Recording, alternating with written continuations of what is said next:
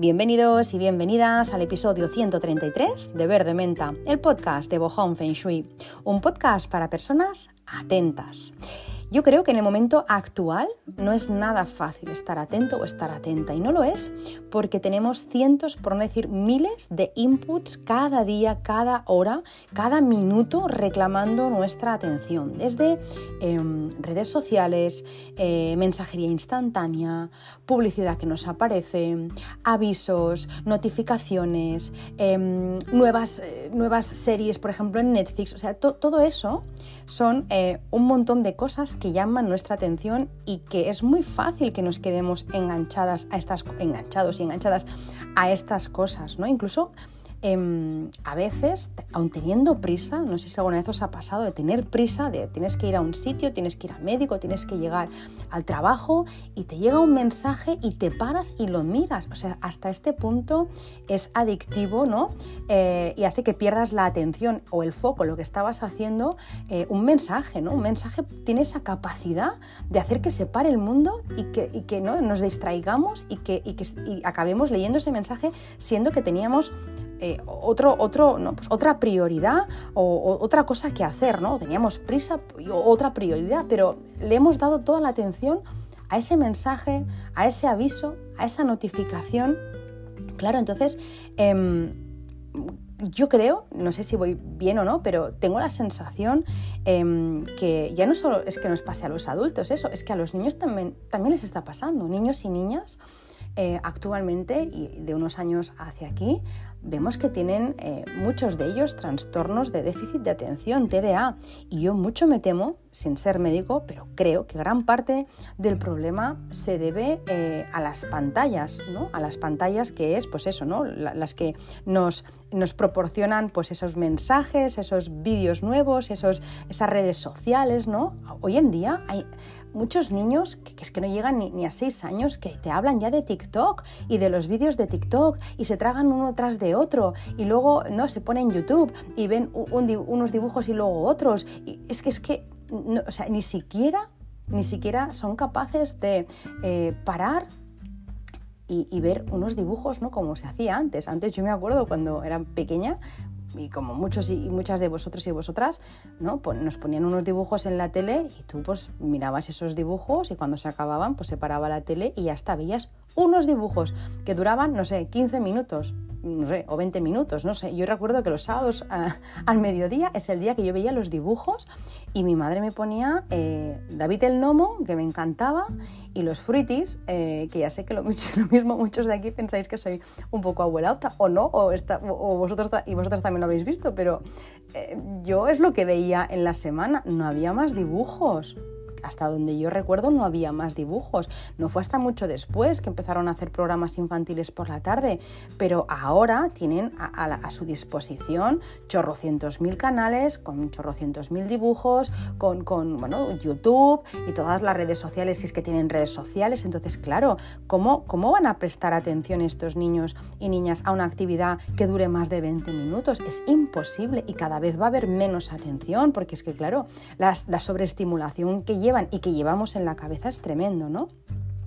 Lo que os digo de mi generación y generaciones anteriores, eh, o si vosotros no, pues eh, sois también de mi generación o, rondáis pues eso, los 40 o los 50, em, pues em, yo recuerdo que, nos podíamos pasar una tarde entera dibujando, ¿no? Mi madre me daba caja de rotuladores, eh, me daba unos papeles y me pasaba la tarde dibujando o jugando, pues no, a, no sé, a las cabañas, jugando a pelota o inventando juegos, ¿no? Yo recuerdo jugar muchas horas con mi amiga Arancha, eh, jugar a tiendas y solo lo hacíamos con piedras que encontrábamos y con hojas. Entonces empezábamos a, bueno, hacíamos que era una frutería, entonces cogíamos todas las hojas y las cortábamos diferente y cada corte diferente pues era un producto, pues no sé, estos son naranjas, estos son peras y estos son limones. Y así nos podíamos tirar horas. O por ejemplo, jugando con mi amiga Gema, una vecina de la calle, pues, pues jugábamos a, a ser oficinistas y nos podíamos tirar, te digo, toda la tarde o con mi amiga Ana también haciendo muñequitos de barro. Es que yo qué sé, em, eso ahora es mucho más difícil de ver, cuesta mucho. Seguramente habrá niños y niñas que lo puedan conseguir y, que lo han conseguido, ¿no? Pues gracias a que eh, pues se ha estado encima y no han tenido quizá acceso a eso, ¿no? Pero claro, es muy difícil porque al final, ¿no? Pues mm, el entorno eh, marca mucho. Pero es que también nos cuesta a, los adultos y no nos hemos criado con esto, ¿no? Al menos no los de mi generación no hemos subido con pantallas. Así que todos estos estímulos que tenemos, em, pues, principalmente del móvil, ¿no? Aun cuando eh, nos perjudican, nos enganchan. O sea, nos perjudican porque sabemos que no nos viene bien, pero, pero a la vez nos enganchan y eso es porque generan dopamina y este neurotransmisor tiene un papel fundamental en, nuestro estado de ánimo, ¿no? en, regular nuestro estado de ánimo, la motivación, la motivación y también el, placer. Por supuesto, lo necesitamos. Y sí, podemos generar dopamina pues, a través de las redes sociales. Todos sabemos eh, que ¿no? un like, el, sonido del like, que yo hace tiempo que no lo escucho porque eh, tengo el móvil silenciado, pero eh, el, sonido del like, yo recuerdo lo que me generaba a mí, por eso lo, desactivé, porque es como, ¿cómo puede ser ¿no? que un like te, genere ese subidón? Y eso yo lo he escuchado muchas veces, ¿no? que cada vez que tú recibes un me gusta, ese sonido, eso eh, genera dopamina. Y sí, la puedes sacar de ahí, también la puedes sacar o la podemos sacar pues, de, novedades, por ejemplo, de, YouTube, eh, ¿no? Pues mira, acaban de subir un vídeo, ¿no? Eso, eso también, ¿no? El ver que han subido un vídeo de algo que te gusta también te genera dopamina. Eh, también podemos generar dopamina comprando, ¿no? Nos vamos una tarde de compras y también eso también genera dopamina con drogas artificiales, ¿no? También podemos generar dopamina y con otras adicciones. Cualquier adicción puede generar dopamina, desde sexo, comida, eh, no sé, drogas, juego de azar, todo eso lo genera. Pero yo creo que es mucho más bueno o que sería mucho más bueno conseguir esa dopamina de una forma mucho más sana. ¿Cómo? Pues mira, haciendo ejercicio, ¿no? Que si también no se controla, también puede generar eh, adicción, ¿no? Adicción a, hacer deporte. Eh, luego también, pues se puede generar dopamina, em, cuando nos fijamos metas, como hablaba en un par de podcasts anteriores, si te fijas metas y las alcanzas, sean metas académicas, profesionales o personales, eso te genera dopamina. También se logra con interacción social de la buena, de la que hablaba hace también dos o tres podcasts, ¿no? de la positiva, de, del contacto físico, de la conversación con otras personas, del afecto de las personas que tú quieres, de un abrazo, de un achuchón, de oler a, quien, ¿no? a alguien a quien tú pues, quieres y, y admiras y aprecias. Eso eso también genera dopamina. Eh, luego también pues podemos conseguirla a través de la música. La música, bueno, ya también lo sabemos, ¿no? Es, es, es gran motivadora y nos puede cambiar el ánimo, ¿no? De tener un día mm, que es un asco poner música y te vienes arriba, eso también te genera dopamina y también cambia tu estado de ánimo. También con, el aprendizaje y con, la novedad, todo lo que sea aprendizaje, cosas nuevas, eso también genera dopamina, pero no, no novedad de una, nueva serie o de comprar la nueva temporada de Zara, que eso también genera dopamina, ¿no? El a ver qué habrá sacado, anda que no lo sabe, el señor Amancio Ortega, eh, que no digo que lo haga mal, es, es, empresario y es como lo tiene que hacer seguramente, pero no para de sacar colecciones. Yo leí una vez que no sé, en un año cuántas colecciones saca. Pues si hay cuatro temporadas, lo mismo saca 24 colecciones. Entonces, claro, las personas que saben eso están enganchadas a Zara y a todas las tiendas que sacan tanta, colección, porque es como la semana pasada fui y habían pantalones verdes y amarillos y esta semana hay rojos y color kaki. Entonces, claro, eso te genera también una adicción y también es dopamina. Las personas que están enganchadas a las compras y a, la ropa, por ejemplo, ¿no? Yo no me refiero a estas novedades, me refiero a novedades como por ejemplo aprender un nuevo idioma o una nueva habilidad, la que sea, desde pues me he apuntado a cocina, macramé avanzado, a pintura o yo qué sé, o, a ikebana, ¿no? Pues lo, lo, ikebana se dice, sí, ¿no? El arte floral, ikebana, bueno, si lo digo mal me corregís, creo que sí. En cualquier caso, em, apuntarte a cualquier cosa, todo lo que sea, pues bueno, eh, un desafío y exploración para nuestro cerebro, eso también le genera dopamina. Pero lo que yo no creo es que debamos sacar esa dopamina del mundo digital porque entonces dejamos de estar atentos y atentas. Y cuando no estamos atentos y no estamos atentas, no somos capaces ni de percibir, ni de comprender, ni de responder de manera consciente a las experiencias que nos rodean. Esta atención atención plena, que también se conoce, ¿no? Unos años aquí como mindfulness, esta atención plena implica estar presente en el momento presente sin distraerse. Y eso el móvil no deja hacerlo. O sea, estar 100% presente en lo que estoy haciendo, sea mm, comiendo o sea eh, pintando un jarrón de cerámica, o sea, 100% presente.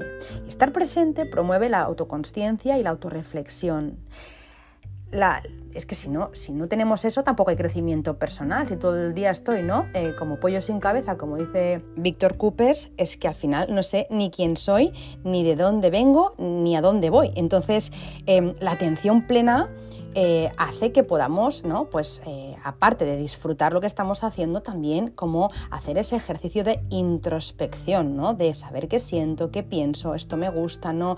Es que si no, estamos todo el tiempo mirando hacia afuera y en ningún momento mirando hacia adentro. Así que la atención plena em, también pues, eh, se refleja en esa capacidad de saborear esos momentos cotidianos que os digo, ¿no? el, poder comer una comida y, ¿no? Y, saborear esa comida, el poder estar con una persona y apreciar que estás con esa persona, es em, estar presente, estar con atención plena también hace que puedas encontrar gratitud en las pequeñas cosas y gestionar el estrés, pues, por supuesto, de manera mucho más efectiva.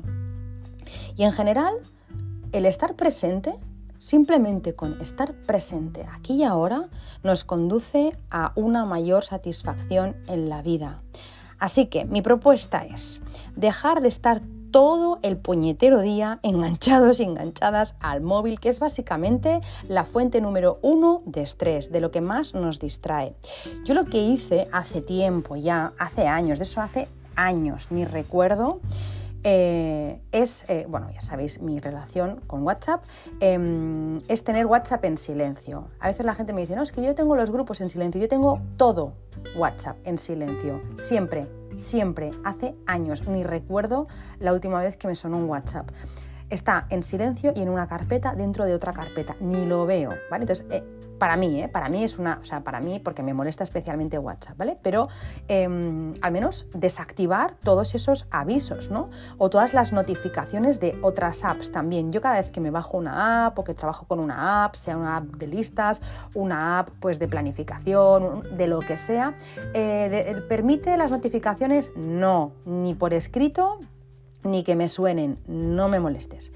Luego, eh, tampoco, por supuesto, no me suenan mails, ni mensajes, ni, ni, Instagram, no me suena absolutamente nada. Así que, bueno, yo siempre soy de, pensar que si, ¿no? si mi casa pues eh, arde, pues la, persona que la ve arder no me va a mandar un WhatsApp, me va a llamar. eso sí que lo tengo activado, ¿no? El volumen del móvil aunque hay horas del día en las que tampoco no lo tengo, ¿no? que también hay momentos en los que apago el móvil, lo pongo, lo pongo en, modo, avión o bien lo tengo en silencio. Cuando estoy trabajando muchas veces eh, lo tengo en modo avión sí eso ha cambiado eh, con el tiempo. Si es que eh, mi hijo sé que está, pues no sé, pues con mi, pues mi marido, con mi suegra, con mi madre. O sea, si yo, por ejemplo, pues estoy trabajando y en ese momento no puedo estar con el peque, pues entonces lo pongo el móvil en modo avión, si, con quien está, pues eh, sé que si pasa algo puede atenderle, porque no estoy tranquila dejando el móvil en modo avión si el niño está en el cole, no porque no me fíe de la profesora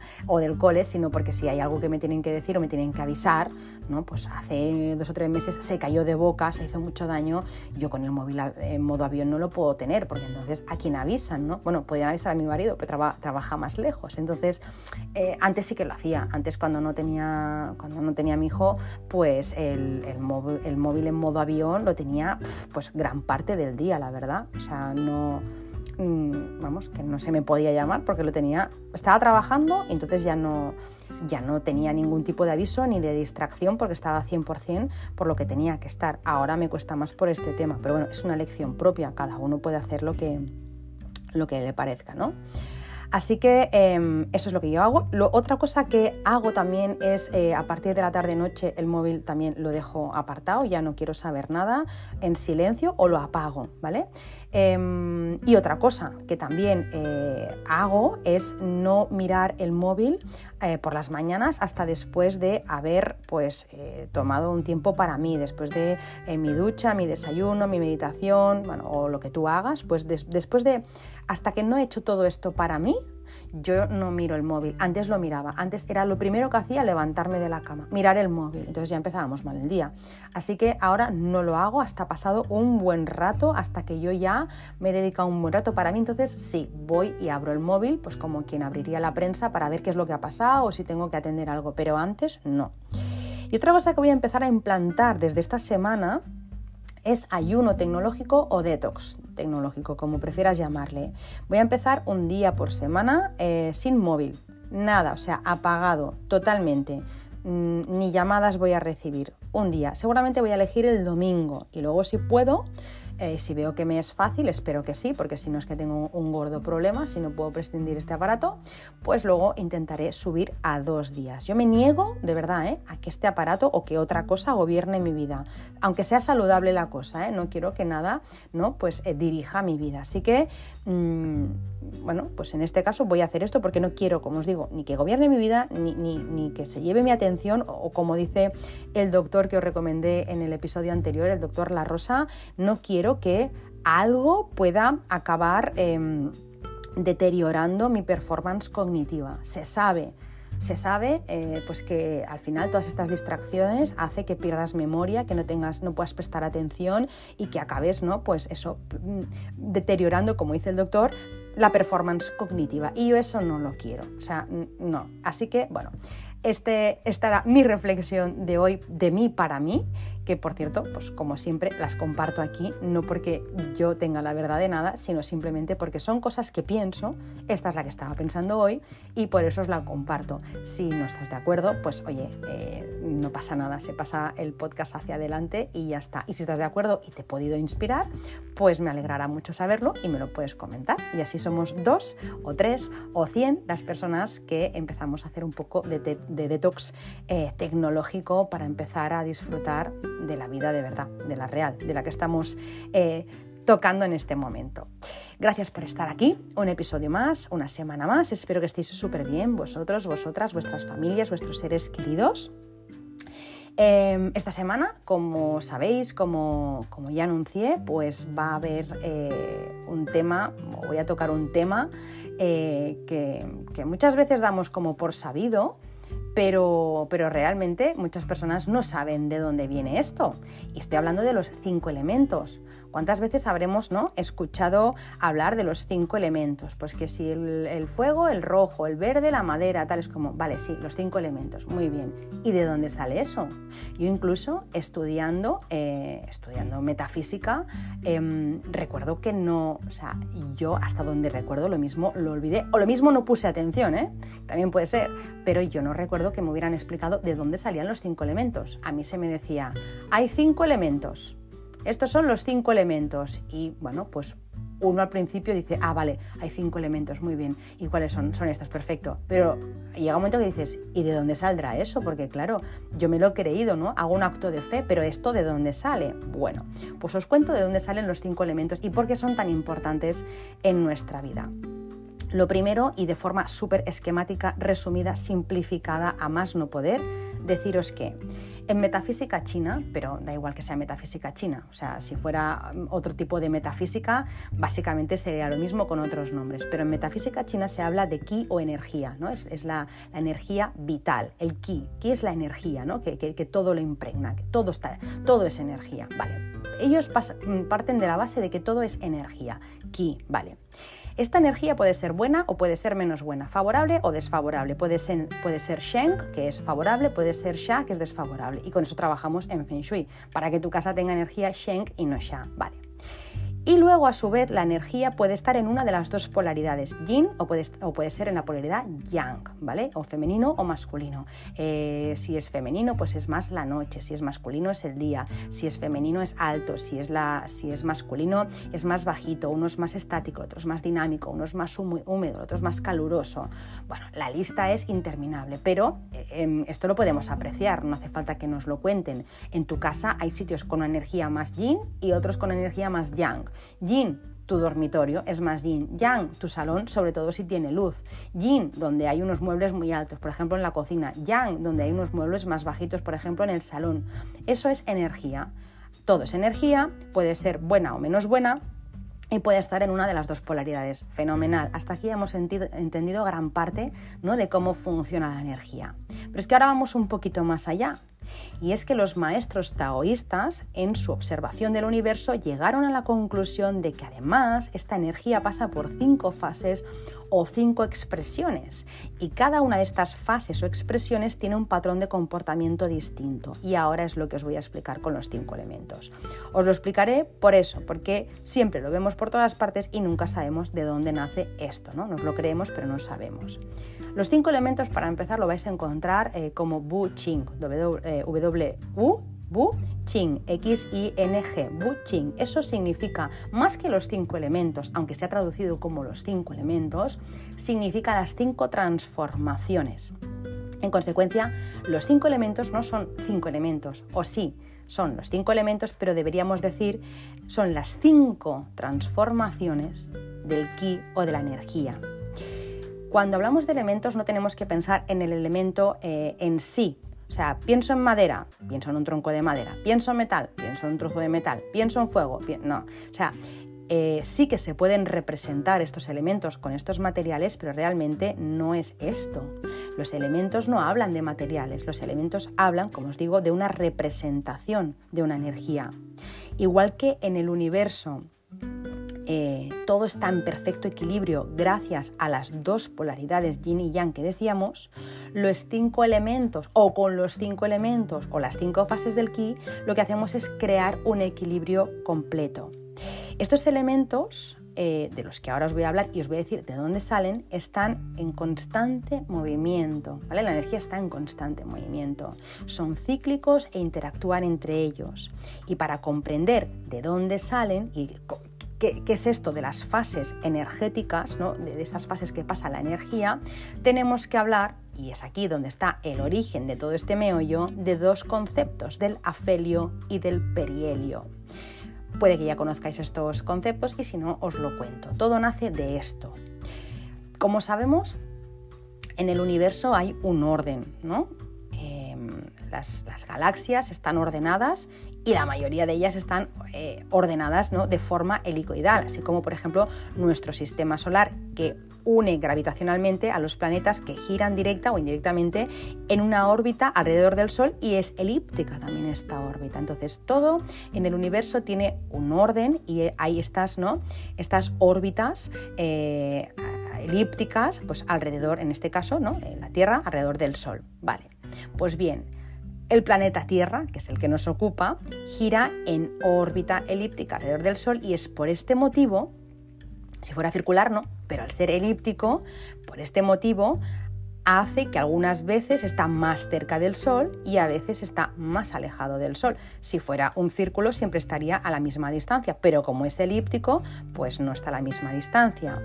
¿Qué ocurre? Cuando la Tierra está más cerca del Sol en esta órbita heliocéntrica, recibe el nombre de perihelio. Más cerca, perihelio. Y cuando está la Tierra más lejos o en el punto más alejado del Sol, recibe el nombre de afelio. Vale, pues entre uno y otro, ¿vale? Entre el perihelio y el afelio pasa por diferentes fases y esto es lo que genera las estaciones. Las cuatro estaciones que conocemos, ¿no? La primavera, el verano, el otoño y el invierno, se producen debido a la inclinación del eje de rotación de la Tierra respecto al eje de translación alrededor del Sol. Y en esta translación hay cuatro puntos claves que son los, solsticios, los equinoccios y el perihelio y el afelio.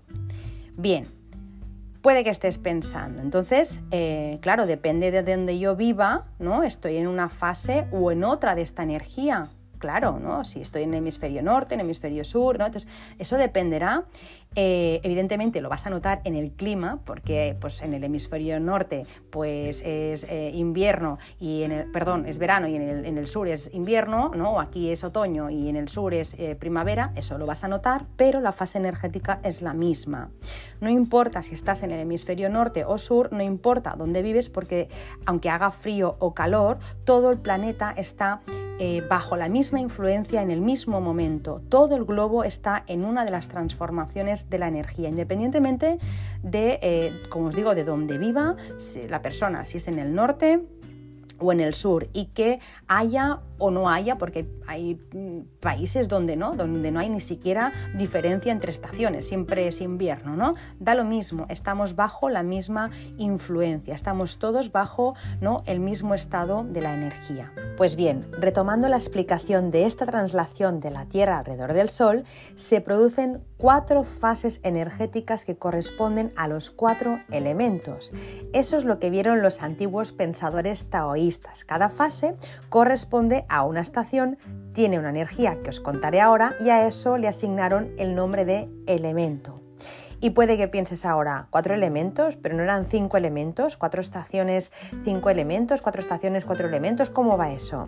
Son cuatro estaciones, cinco elementos y os he hablado de cuatro elementos. Y es porque falta uno, falta eh, una estación que en realidad no existe como tal, una estación, pero sí que falta una de estas fases energéticas. Y eso es porque hay un elemento que es el que hace las transiciones entre fases y es el elemento tierra. Hay cuatro fases, ¿sí? Y un elemento, cuatro elementos, cuatro fases, cuatro elementos, cuatro estaciones. Y hay un elemento que es el que hace esas, eh, pues, eh, translaciones, podríamos decir, o, transiciones, más que translaciones, transiciones entre fases, que es el elemento tierra. Eso pasa en todo, al final entre el yin y el yang hay fases, entre el día y la noche hay fases, no pasamos del día a la noche sin más, sino que va oscureciendo, oscureciendo hasta que es de noche. Entre el verano y el otoño hay fases, no pasamos del verano al otoño de un día para otro, vas en tirantes al día siguiente pues vas con botas de agua, normalmente no es así, siempre hay una fase, ¿no? Pues bueno, eh, eso también pasa pues con los elementos. Al final, eh, cuando un elemento empieza a decrecer, aparece la transición de tierra. Así pues, cada estación no es más que un tipo de energía, una transformación de la energía. Y ahí es aquí es donde nacen los cinco elementos, cuatro estaciones, cinco elementos, eh, y entre los elementos hay este, eh, esta transición que es la tierra, es esa, ¿no? ese, ese momento de cambio, como os decía. Así que ¿De dónde nacen los cinco elementos? De aquí, de esa transformación que vive la energía en función del punto en el que el planeta se encuentra en relación al Sol. Las cuatro estaciones son los cuatro elementos y el elemento intermedio es la Tierra y ese es el, proceso, de transición. Espero haberme explicado. Si no, pues bueno, me podéis preguntar, que yo a veces eh, hablo rápido y lo doy por hecho y sin imágenes es más difícil. Pero bueno, básicamente son cuatro estaciones, cuatro elementos y un elemento intermedio intermedio que es la Tierra, que es el que hace este, este proceso de transición entre elementos, entre estaciones, podríamos decir. ¿Vale?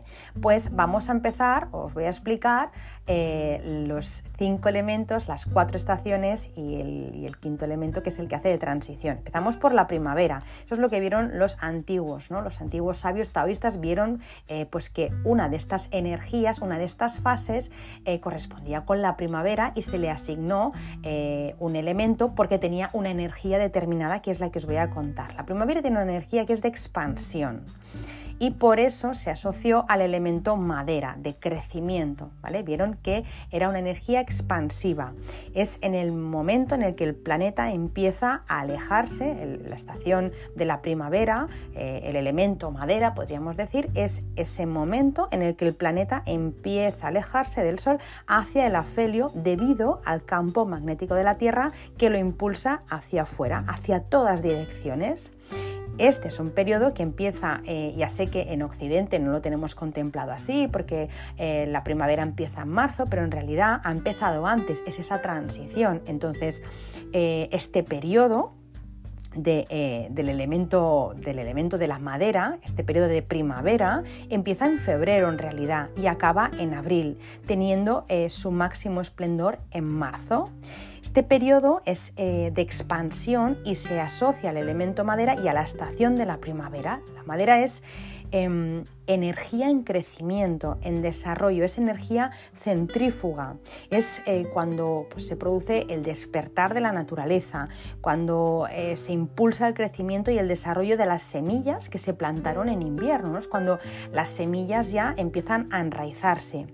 Y en Feng Shui, cuando calculamos estrellas, el elemento madera, porque sabéis que al final estos cinco elementos se aplican a todo lo que tiene que ver con metafísica china, pues cuando lo aplicamos en Feng Shui, eh, el elemento madera está representado por dos estrellas, que ya hablé en algún episodio, que es la 3 y la 4.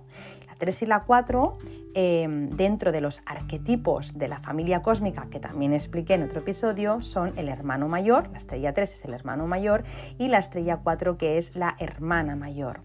Son em, dos estrellas que son las vemos en un espacio, pues vemos que hay creatividad, porque son estrellas creativas, son estrellas competitivas, les gusta el arte, la cultura, bueno, podría estar mogollón de rato hablando de cada estrella, no es, eh, no es el tema que nos ocupa hoy, solo quiero hablaros de los elementos, pero sí que si empezáramos a tirar del hilo, cada una de las estrellas nos habla de absolutamente todo lo que os podáis imaginar, o sea, una estrella que se representa con un trigrama, eh, nos habla de absolutamente todo, de colores, de formas, de profesiones, de partes del cuerpo, de vísceras, de órganos, de forma de ser, de actuar, de, de forma de trabajar. O sea, es que mm, cada estrella nos da una información que os podéis imaginar. Yo a veces hablando de una estrella me tiro tres páginas, entonces imaginaros, ¿no? Y cuando se juntan las estrellas ya ni os lo cuento. Pues bueno, ese elemento madera del que hablamos, esa primavera aplicado en Feng Shui, son dos estrellas, la 3 y la 4, que son eh, en la familia cósmica hermano mayor y hermana mayor. No me enrollo mucho más. Si habláramos de medicina tradicional china, la madera, ¿vale? el elemento madera tiene que ver con el hígado, con la vesícula biliar, con los músculos, con los tendones y con los ligamentos. Eh, el factor climático eh, que se le asocia al elemento madera eh, es el viento, el color es el verde, el sabor es el agrio, el órgano sensorial son los ojos, el sentido es la vista. Por ejemplo, en una habitación en la que, por ejemplo, tengamos una estrella 4 en el lado montaña de la habitación, que es la que se activa cuando dormimos, si no está bien armonizado puede dar problemas de vista. Pues puede que te pongan gafas desde muy pequeñito, muy pequeñita, o que tengas algún tipo de pues, problema en los ojos, eh, sea malformación, sea que no puedas abrirlos bien, sea que se, ¿no? pues que eh, no sé cómo se llama, no sé la palabra mm, técnica de, este problema, cuando, cuando se te ponen bizcos los ojos, también puede ser con una estrella 4 pues desequilibrada, puede que te peguen un golpe eh, ¿no? en el ojo, que te hagas daño en el ojo. O sea, mm, imaginaros la información que nos da un elemento, ¿no? Cuando solo pensábamos que era un color. No, no, tiene mucho más que ver. Entonces, em, por eso digo que el elemento maya tiene que, ver tiene que ver con el sentido de la vista. Eh, el líquido orgánico de este elemento es la, son las lágrimas, la estructura externa son las uñas. Pues, por ejemplo, una estrella 4 desequilibrada podría dar problemas eh, en las uñas. Eh, y la emoción de una estrella 4 cuando no está equilibrada o el, el, elemento madera cuando no está equilibrado es la ira. Y en el cuerpo igual, si yo por ejemplo tengo desequilibrio en, en el hígado, probablemente la emoción que me saldrá va a ser la ira. Entonces todo está súper relacionado. Fijaros eh, incluso también que en astrología Bazi, astrología oriental, los cuatro pilares del destino, que por cierto, si queréis hacer una carta Bazi, eh, estamos dando horas eh, estamos acabando de dar horas para este año 2023. Feng Shui está lleno todo 2024, ya creo, hasta diciembre. O sea que no hay plazas, pero las habrá porque una persona del equipo va a empezar también a hacer estudios conmigo, así que Feng Shui vamos a poder ampliar eh, con, otra, con otra persona que me eche un cable. Pero Bazi sí que todavía hay plazas porque no está anunciado en la web y lo anunciaremos de aquí a poco, pero sí que hay plazas si os apetece hacer vuestra carta Bazi, la carta de cuatro pilares del destino, eh, que es la, carta oriental. Entonces, también los elementos se usan, por supuestísimo, vamos, es la base de la astrología Bazi. Entonces, no sé, si tienes un elemento que equilibra tu carta, si tú ya sabes el elemento que equilibra tu carta, eh, eh, por ende te equilibra la vida. Es decir, si yo, mm, y, a, mí me pasa eso, si el, elemento que equilibra mi carta Bazi es la madera, porque lo es, en mi caso es la madera y el agua, pues cuando yo tengo una mala época o cuando me viene un choque o me viene algo, ¿no? Eh, como de los, de los pilares de los 10 años de la suerte, son como si dijéramos Em, en una carta Bazi está los cuatro pilares y luego vienen los pilares de, los 10 años de la suerte. Son no como la energía que te viene en, los años venideros, ¿no? La, energía del futuro, cuál es la energía que te va a venir y cómo la vas a llevar tú. Entonces, si yo, por ejemplo, me viene una energía que no me favorece, como he dicho muchas veces, el fuego, el fuego no me viene bien,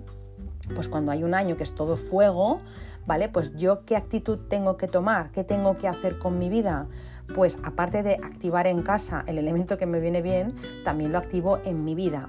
Como a mí me viene bien la madera, lo que tengo que hacer, por ejemplo, es en ese año, pues desarrollar o, estar mucho más pendiente ¿no? de, ser creativa, de escribir, de pintar, de tejer, de cocinar, también de tener mucho contacto con la naturaleza, de buscar la belleza en las cosas. Tengo que poder crecer ese año, ¿no? La madera es crecimiento, pues tengo que poder crecer, tengo que ayudar a otras personas la madera es altruista en ese sentido y siempre está haciendo, ¿no?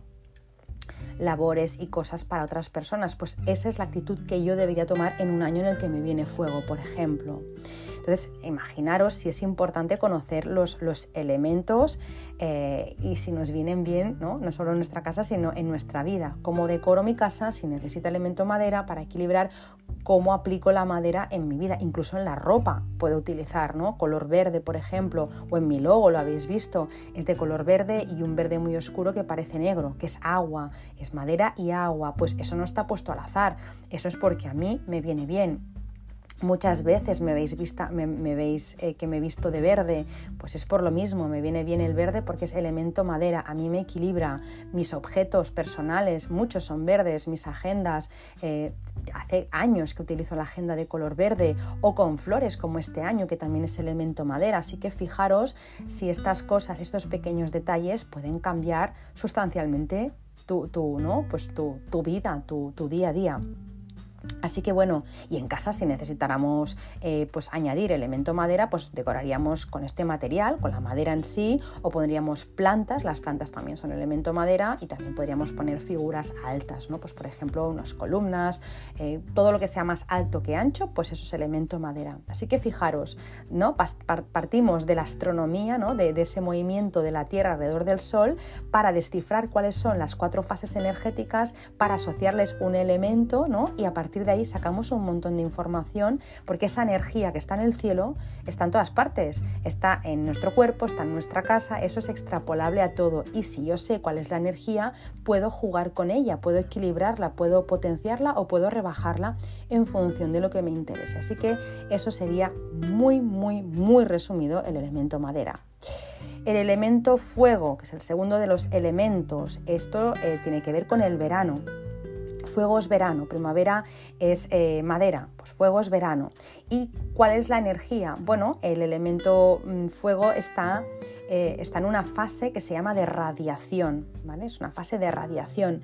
Es el momento en el que el planeta está más cerca del afelio, el punto más lejos eh, del Sol. Y lo que ocurre es que sale hacia afuera la fuerza magnética de la Tierra. Es el punto más alto de la energía. El fuego es el punto más alto de la energía. Aquí la energía ha llegado ya a su máximo desarrollo y máximo esplendor. ¿no?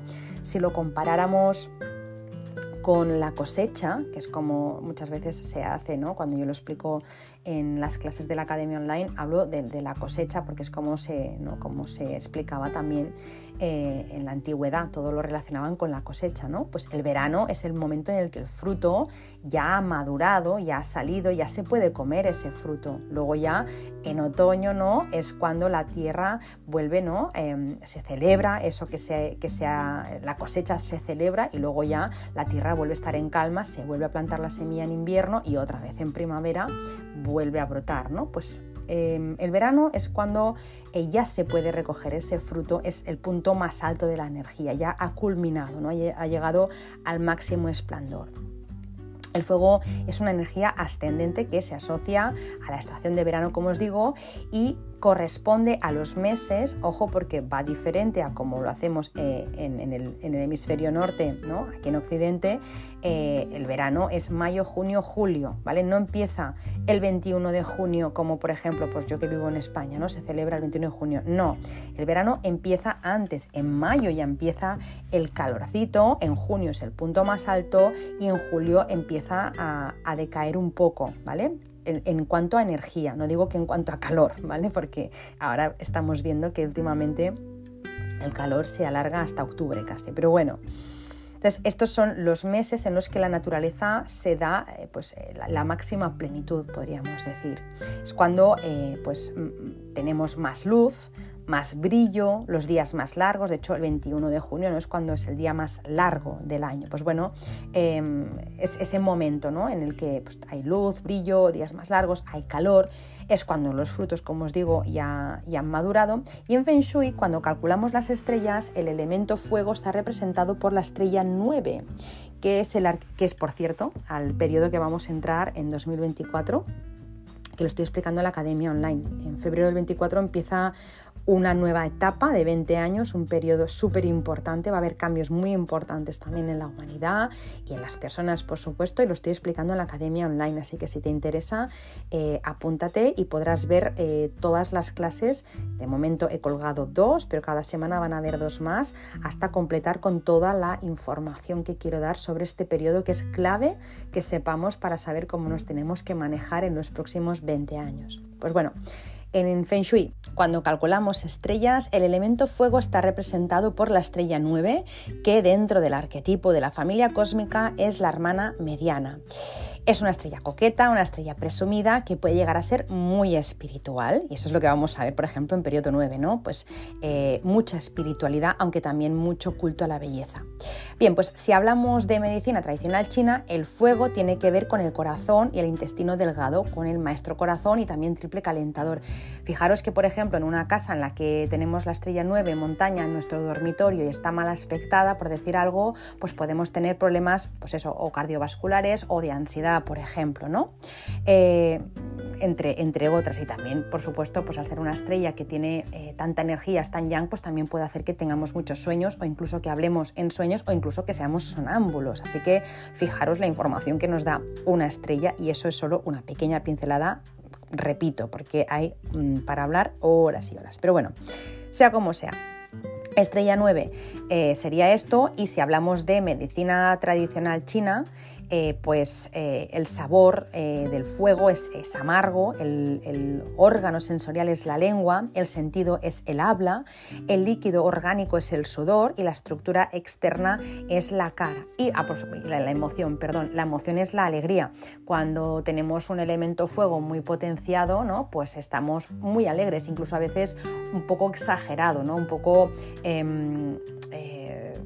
Forzado, ¿no? un elemento fuego muy desequilibrado puede ser una alegría muy forzada, que luego también eh, va de arriba abajo. El fuego ya sabéis que igual que asciende, ¿no? Se apaga. Entonces, una persona con un elemento fuego pues muy marcado puede que ahora esté arriba y luego abajo, que tenga altibajos emocionales. Y eso lo mismo en casa. Y en casa si quisiéramos pues, potenciar el elemento fuego porque nos interesa por estrellas, pues puede ser desde los tonos rojos. En realidad todo lo que tenga que ver con la familia ¿no? del rojo, desde un color rosa, un color burdeos, un color, pues eso, rojo, un color carmín, un color terracota, un color teja, todo lo que tenga una base roja nos sirve. También pues las lámparas de sal o también nos sirve pues el fuego vivo, las velas, ¿vale? Muchas cosas. Entonces, em, pues bueno, eso sería si habláramos de esta, de esta energía del fuego. Em, ¿Qué más? Eh, otoño. Si hablamos del otoño, esto está representado por el elemento metal. Se le dio el nombre de el elemento metal y la fase energética es de contracción, ¿vale? Es el momento en el que el planeta empieza a alejarse del afelio y empieza ya la retirada, ¿no? Es la, la fuerza, es como si dijéramos hacia adentro, es una energía de retirada hacia adentro, es una energía centrípeta, es justo lo opuesto a la energía de la madera que era centrífuga, si os acordáis. Pues bueno, a esta energía que va hacia el interior se la relacionó con el metal y con la estación del otoño. En esta estación, que va de los meses de agosto, aunque nos parezca ¿no? pues que es verano, pues bueno, agosto, septiembre y octubre eh, son los meses de la estación del metal y em, es el momento en el que la naturaleza está en modo contracción, es cuando las hojas se caen y los árboles se replegan. La naturaleza ya sabéis que es sabia, muy sabia, yo alucino, ¿no? Pues como está todo tan bien pensado, es mejor que cualquier máquina sofisticada. Pues bueno, em, en, el otoño es el momento en, que, en el que los días son más cortos, hay menos luz la naturaleza y los árboles lo saben, ¿no? Saben que no hay suficiente luz para hacer la fotosíntesis y no tienen energía para mantener las hojas, así que se deshacen de ellas. Si los humanos hiciéramos lo mismo, ¿no? Cuando hay un exceso de trabajo y falta de energía, pues no enfermaríamos, pero la naturaleza pues lo sabe, dice, ah, sí, hay menos luz, pues nada, me deshago de las hojas que no puedo mantenerlas. Así que lo que hacen los árboles es descansar y vivir en ese momento del alimento que almacenaron pues durante todo el verano, igual que las, las, personas hacían también antiguamente en esta época, ¿no? Después de la cosecha, después del verano, descansaban, celebraban lo que habían recogido y descansaban, que ahora pues... no descansamos ni en otoño, ni en invierno, ni nunca, ¿no? Pero antes se hacía así, pues se recolectaba y ya está, y ya luego, ¿no? Pues uno se recogía, ¿no? Ya hasta el invierno. Pues bueno, eh, el otoño representa esta energía, ¿no? El momento en el que pues vamos hacia adentro, es el momento en el que se da la desecación, hay reposo en la naturaleza, se ha acabado el trabajo de recolección, se celebra y se agradece. Es ese momento del año.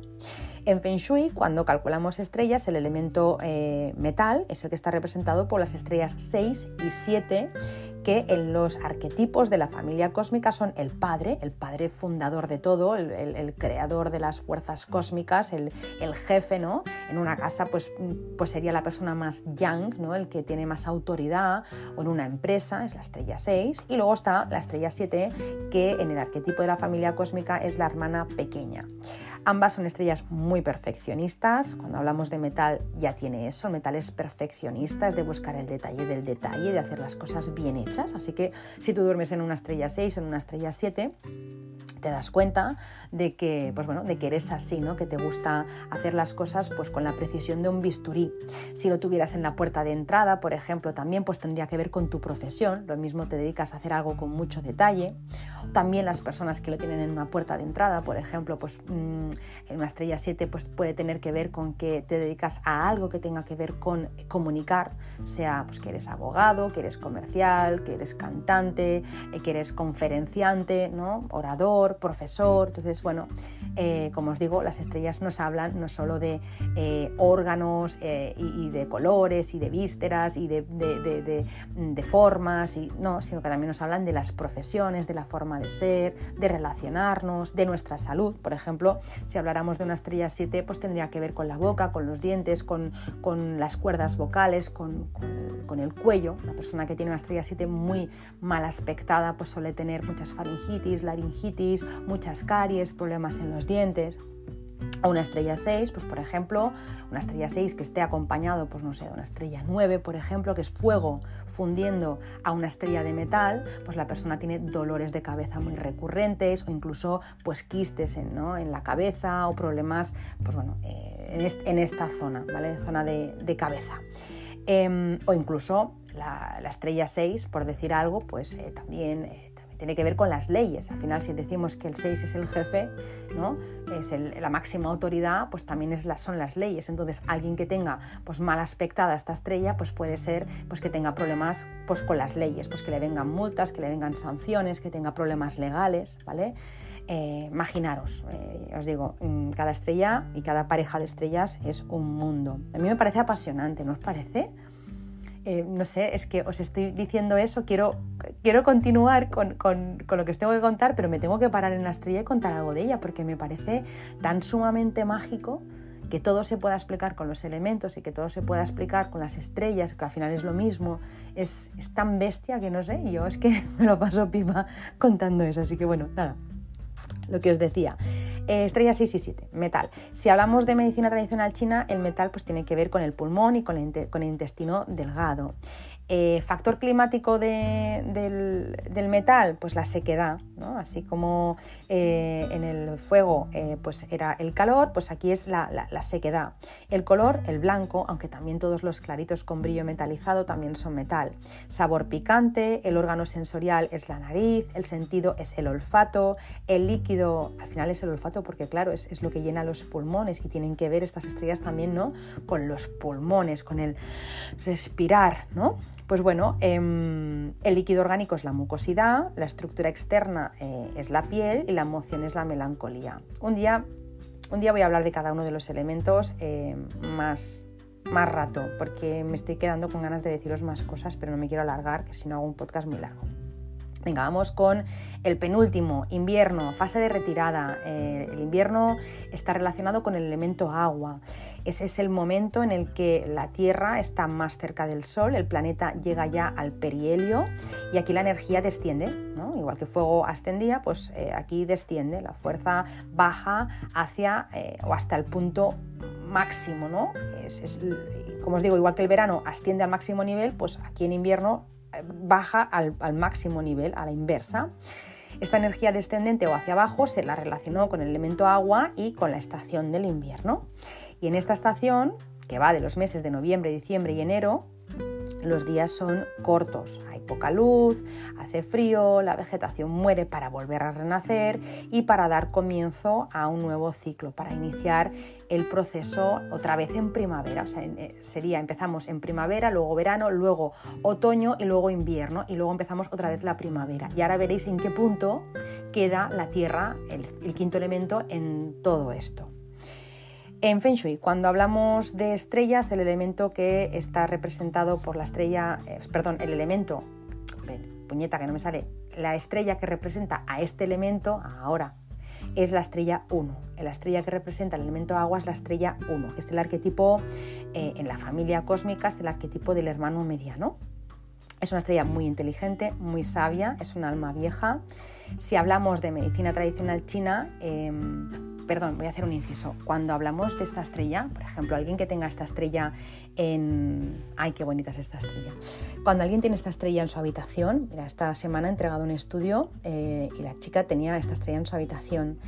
Es que solo hablar con ella ya se ve que tenía esa estrella en la habitación es que cuando haces Feng Shui, o sea, antes de, saber, o sea, conoces a la persona, ya sabes la estrella que tiene en su habitación, es que ya te imaginas hasta el mapa de estrellas, es brutal. Em, igual que si hacéis astrología ¿no? Eh, oriental, occidental, pues si hacéis occidental, pues tú ves a una persona y si sabes mucho astrología dices, ah, esta chica es Libra, ¿no? Pues bueno, lo mismo pasa con las estrellas y con la astrología oriental. Pues bueno, esta semana hice un estudio de una chica que tenía esta estrella en su dormitorio. Era un alma vieja, ¿no? Viejísima eh, hacia adentro, eh, nada, nada ostentosa, muy discreta, muy humilde, muy inteligente, muy culta, muy sabia de tener mucha experiencia, con mucha luz dentro, no necesita exponer esa luz porque ya la luz es que salía por todas, ¿no? por todos sus poros. Y además tienes el noble celestial con esta estrella. Quiere decir que alguien siempre te protege, siempre te protege cuando tienes esta estrella bien colocada en tu, en tu casa, ¿no? Entonces, bueno, eh, yo siempre que veo esta estrella en una habitación, en un niño, en una niña, en una persona, siempre ya voy con la idea de que seguramente es una persona con mucha experiencia, o sea, eh, un alma vieja, normalmente es un alma vieja. Eh, un alma que ha venido muchísimas veces, ¿vale? Entonces es así esta estrella, es como hacia adentro, es, ¿no? es la típica persona, una estrella 1, que está en un sitio, en una reunión y no habla, está escuchando, ¿no? se está empapando de todo, impregnándose de todo y de repente abre la voz, abre la boca, perdón, y todo el mundo escucha porque lo que tiene que decir es súper importante. Esas personas que te dejan wow, ¿no? Habla poco, pero cuando habla, madre mía. Pues eso sería una estrella 1.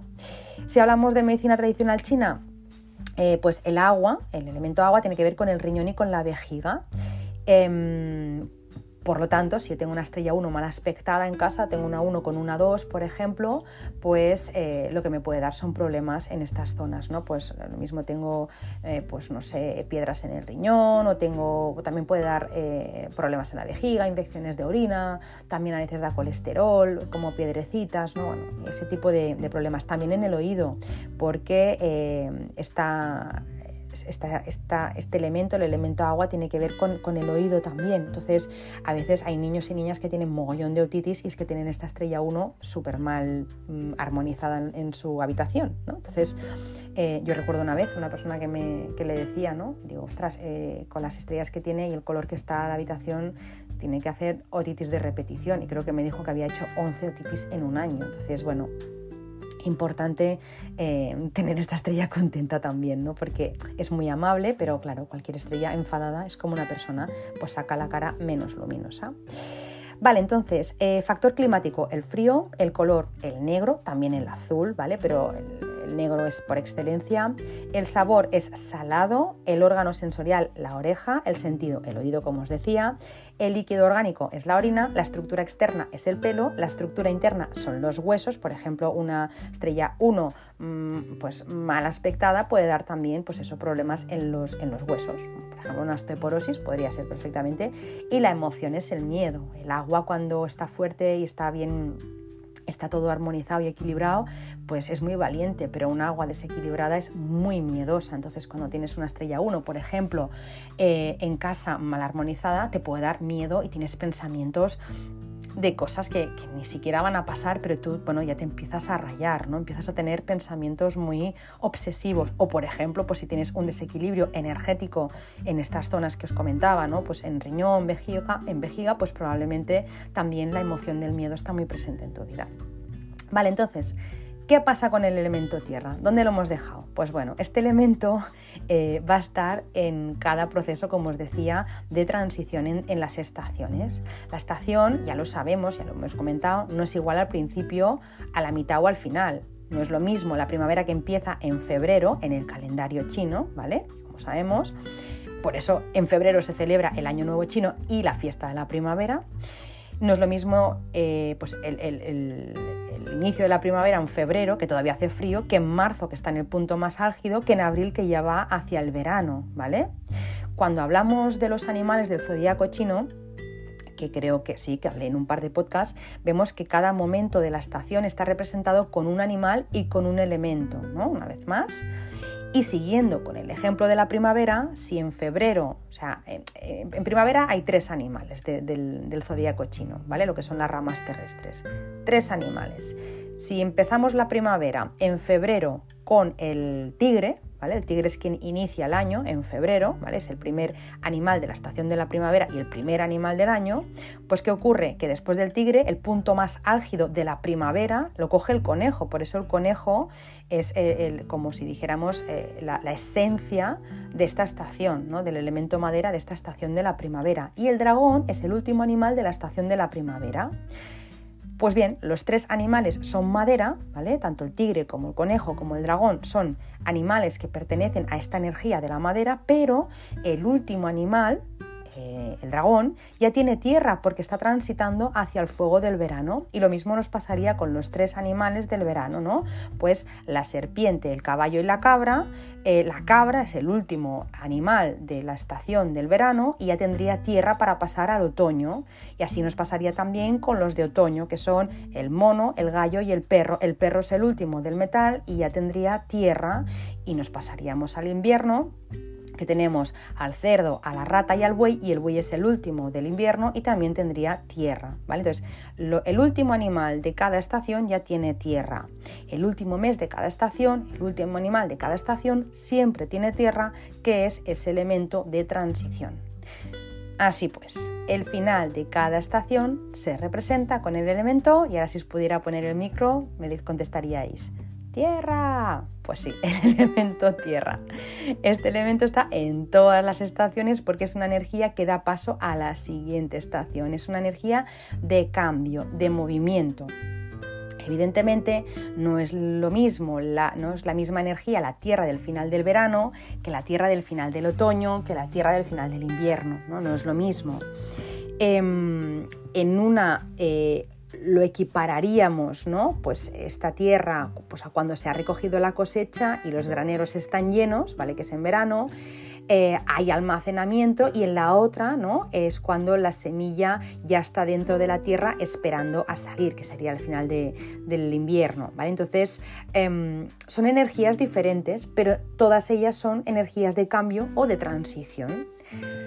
Así pues, en cada fase, en cada estación representada por un elemento, hay un proceso eh, energético de principio, desarrollo, fin y transición a un nuevo comienzo. La energía de cada fase no es estática, es eh, movimiento constante. De hecho, cuando lo explico en la academia, eh, si me estás escuchando y eres alumno o alumna, ya sabes que está ¿no? el ciclo de generación, el ciclo de control, la energía está en, movimiento constante.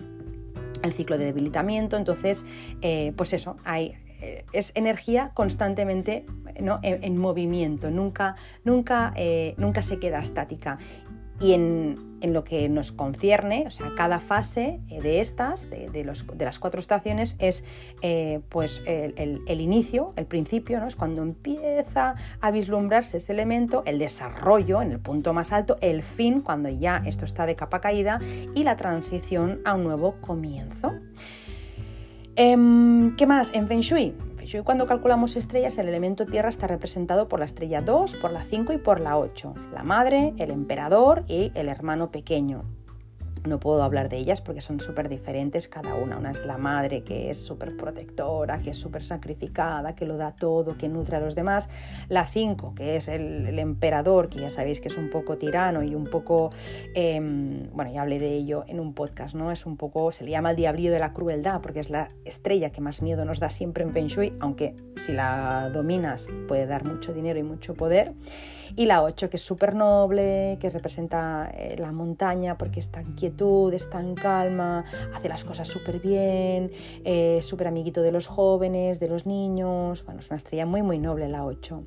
Em, la estrella 2 es, es fértil, sin embargo, la 5 y la 8 pues no lo son tanto, ¿vale? Entonces, son diferentes tipos de tierra. Si hablamos de medicina tradicional china, la tierra tiene que ver con el estómago, con el bazo y con el páncreas. Ahora, por ejemplo, el estudio que estoy haciendo para entregar, eh, pues la persona que me lo ha encargado tiene muchos problemas, muchos problemas eh, pues en, estómago, eh, problemas digestivos, problemas de intolerancias, pues bueno, ya sabemos todo lo que lleva, ¿no? Cuando hay problemas estómago, intestino, pues hay autoinmunes, salen muchas cosas. Entonces, ¿qué tiene en esta casa? Eh, una estructura que se llama tres tierras. Tres tierras es toda la casa, es tierra, más duerme en una habitación que es 2-8, tierra, tierra. Entonces, claro, hay mucha tierra y, su salud está delicada en ese aspecto, ¿no? Porque eh, la tierra tiene que ver con eso, con estómago, bazo y páncreas. Así que mm, si habláramos, por ejemplo, de, medicina tradicional china, eh, el páncreas ¿no? tiene que ver también cuando las personas sufrimos muchísimo, cuando las personas nos preocupamos mucho por los demás, el que se resiente es el páncreas. ¿no? Entonces, fijaros que todo está relacionado. Soy sufridora y encima duermo en una estrella 2, no por casualidad, y no, y tengo problemas, no, pues no sé, de diabetes, pues es que es por eso. Entonces, para no enrollarme, factor climático de la Tierra, la humedad, el color es el marrón, el marrón tierra o también el amarillo, eh, en todas sus, o sea, en todos los matices e intensidades, el sabor dulce, el órgano sensorial es la boca, el sentido es el gusto, el líquido orgánico es la saliva, la estructura externa son los músculos y la emoción es la obsesión, porque las personas cuando tienen mucha tierra en su casa y mucha tierra en su carta, Bazi, eh, tienen un punto de rumiación importante, llegan al punto de obsesión, de pensar demasiado las cosas y entrar en bucle una y otra vez, ¿vale? Eso sería a grosso modo los cinco elementos, las cuatro fases y la de transición. Y bien, esta eh, pequeña explicación, eh, he intentado que fuera pequeña para no agobiaros, pero al menos daros un poco más de información. Espero que os haya servido. Ya veis que esta pequeña explicación, como os digo, de, astronomía eh, la explicación de las estaciones nos sirve para todo. Las artes metafísicas chinas nos habla pues, de todo, de, todas las transformaciones de la energía. si hablamos de, de Bazi, pues también nos sirve pues, para conocer la estructura energética de una persona y poder equilibrar su vida. No sé, es que ya veis que, los cinco elementos son importantes para todo en la vida, o sea, para las tres suertes podríamos decir, ¿no? La de la tierra, la del hombre y la del cielo. Si yo conozco los elementos, sé cómo armonizar mi casa, con lo que la suerte de la tierra la tengo cubierta. Si yo conozco los elementos, sé cómo equilibrar mis decisiones, mi vida, qué, dirección tomar, ¿no? Porque esta es la suerte del, del, hombre, de la persona, como se suele decir. Y si yo conozco eh, pues, eh, los elementos, también sé cómo qué sendero tomar ¿no? a partir de mi carta base. Entonces, conocer los elementos es em, poder poner luz a tu vida. O sea, es que no sé cómo decirlo de otra manera. Es, em, es importantísimo para todo, para absolutamente todo. Yo ahora mismo os digo, no sabría de verdad vivir sin los elementos en mi vida. Ya os digo, para, en mi casa para equilibrar estrellas, en mi imagen de marca, por ejemplo, un bojón para que las cosas vayan fluidas, en mis decisiones personales para alinearme con mi propósito de alma, conocer la energía eh, que hay disponible a través de los cinco elementos y trabajar con esa energía es clave, para mí es clave para que las cosas funcionen con mucha más amabilidad y con más fluidez en nuestra vida, como siempre digo, porque para mí es como un mantra, la información es poder. Cuando tú sabes eso, vas dos pasos por delante. Así que nada, hasta aquí. Espero que os haya gustado este episodio y que si es así, pues que lo podáis compartir conmigo, eh, que me podáis, pues no sé, hacer preguntas, compartir experiencias, compartir información y todo lo que, todo lo que queráis. Eh, para mí será un honor inmenso eh, pues poder saber tu opinión y qué es lo que piensas. Por otro lado, también pues te agradeceré muchísimo que si te ha gustado, pues que le pongas unas estrellitas a, este podcast desde la plataforma desde la que lo escuchas y por supuesto te agradeceré muchísimo que compartas este episodio todos los que quieras en redes sociales o con las personas que creas que les puede gustar, porque compartiendo mi trabajo ayudas a los demás y también me ayudas a mí.